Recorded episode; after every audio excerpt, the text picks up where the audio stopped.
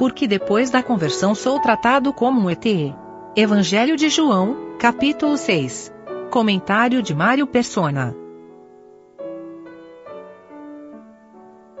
No versículo 60, eles fazem uma pergunta. Muitos, pois, dos seus discípulos, ouvindo isso, disseram: Dura esse discurso. Quem o pode ouvir? E que discurso é esse? É tudo aquilo que o Senhor vinha falando nos versículos anteriores, quando ele fala principalmente do pão e ele faz uma associação do maná que veio, que caiu no deserto, e também com o pão e com a sua própria pessoa. A resposta é para essa pergunta no versículo 60. Muitos, pois, dos seus discípulos, ouvindo isso, disseram: Duro é esse discurso, quem o pode ouvir? A resposta é só um nascido de novo. Porque lá em 1 Coríntios fala que o homem natural não compreende as coisas de Deus, nem pode entendê-las, porque elas se discernem espiritualmente. Nós lemos às vezes essa essa, essa passagem né, correndo, né, assim, de, de passagem de, de, por cima, por alto, e não pensamos no que ela está implicando. Vamos dizer que nós recebemos uma visita de Guarulhos. E essa pessoa que vem de Guarulhos fala: Eu cheguei de Guarulhos. Aí então nós falamos: ah, seja bem-vindo. Seja bem-vindo. Fez boa viagem e tudo mais. Agora imagine se ele falar assim: eu acabei de chegar do céu. Espera aí, tem alguma coisa errada. Não, é impossível isso. É, só, só poderia vir do céu se fosse Deus. Para ter a sua origem no céu, teria que ser Deus. E é justamente isso que eles não estão suportando escutar. Que o Senhor Jesus, em todo esse tempo, ele repete, eu acho que é umas três vezes, que ele fala que veio do céu ele fala isso lá no, no versículo, versículo 38, porque eu desci do céu. Eu desci do céu. Depois ele vai falar de novo, no versículo 41, eu sou o pão que desceu do céu.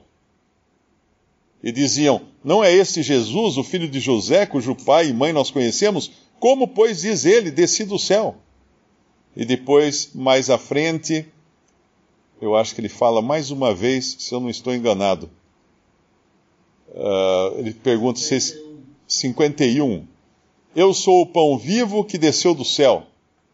E tem um que ele fala: se eu subir no céu, se eu subir de volta ao céu, eu queria achar qual é o versículo que ele fala: o que, o que vocês vão dizer se eu disser que eu, vou, que eu posso subir ao céu?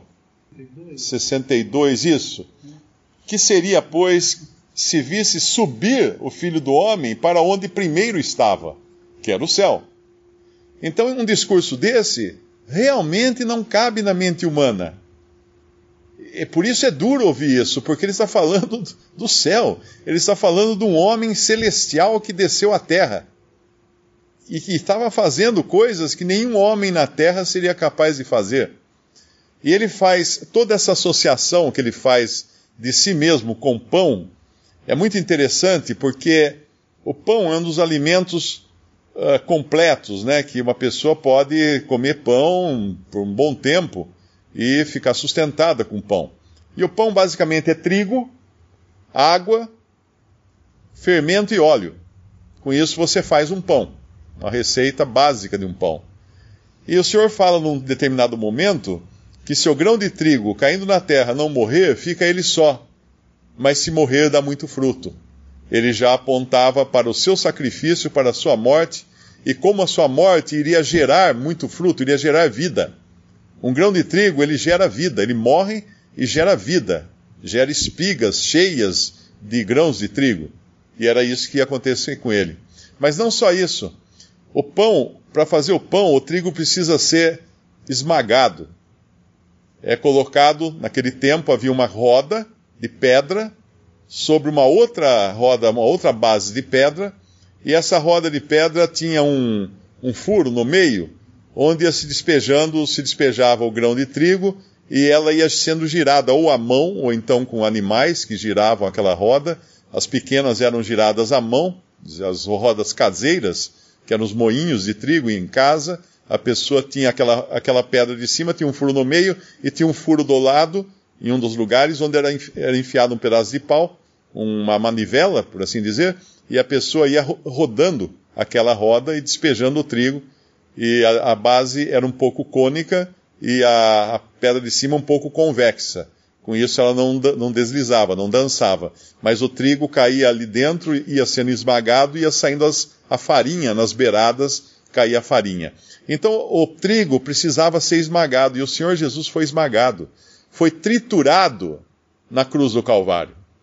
Debaixo da, do juízo de Deus, da pesada mão do juízo de Deus. E por que ele foi triturado ali na, na cruz do Calvário? Porque ele passou por tamanha pressão ali, porque ele tinha recebido fermento. Ele tinha recebido o fermento dos nossos pecados. E ele era aquele que foi ungido com óleo, que foi ungido com azeite. Ele era o escolhido de Deus. E aí continua a receita do trigo e a água. E a água? As muitas águas não poderiam apagar esse amor. As ondas e vagas passaram sobre ele. Teve muita água ali para fazer esse pão, esse pão que desceu do céu. Então, o Senhor Jesus é realmente o alimento, e depois ele faz aquela associação que nós já vimos antes, da, dele, do seu corpo, como sendo verdadeiramente comida, da sua, do seu sangue sendo verdadeiramente bebida, mas isso é uh, o apropriar-se de Cristo. Ora, um discurso desse ninguém podia, mano, na sua de sã consciência, uma pessoa na, considerada normal, não poderia aceitar um discurso desse. Por isso que a palavra da cruz é loucura para os que, os que perecem, mas para nós que cremos é o poder de Deus. Tem umas coisinhas escondidas assim também nesse capítulo, né? Tem uns, uns detalhes que são tão preciosos, uh, além desses que falam da divindade do Senhor Jesus, que está muito clara aqui. Uh, talvez se precisássemos de um capítulo só para falar da divindade do Senhor Jesus, esse capítulo seria excelente para fazermos isso. Mas existem outras coisas também, como é a eleição, a verdade da eleição, da escolha que Deus faz daqueles que são salvos. Não que Deus uh, uh, deixe ao, ao, homem a decisão de, de procurar, de buscar a Deus. Não, tudo começa em Deus. Todas as coisas só podem começar em Deus, não pode começar no homem. O que começa no homem não dá certo. E aqui, quando a gente lê no versículo 40 e 44, ele disse assim: Ninguém pode vir a mim se o Pai que me enviou o não trouxer. Simples assim.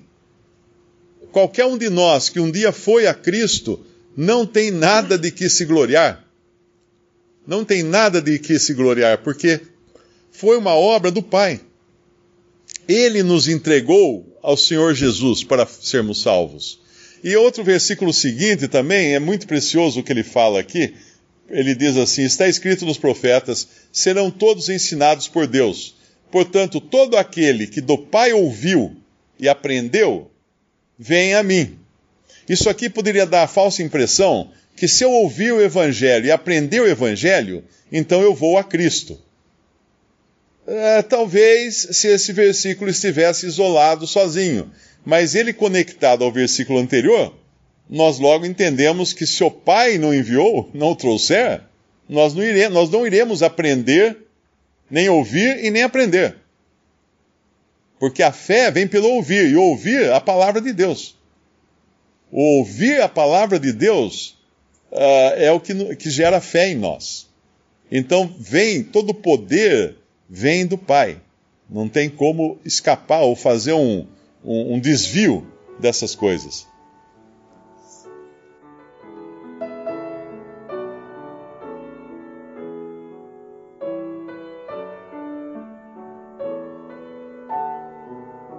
Visite respondi.com.br. Visite também 3minutos.net.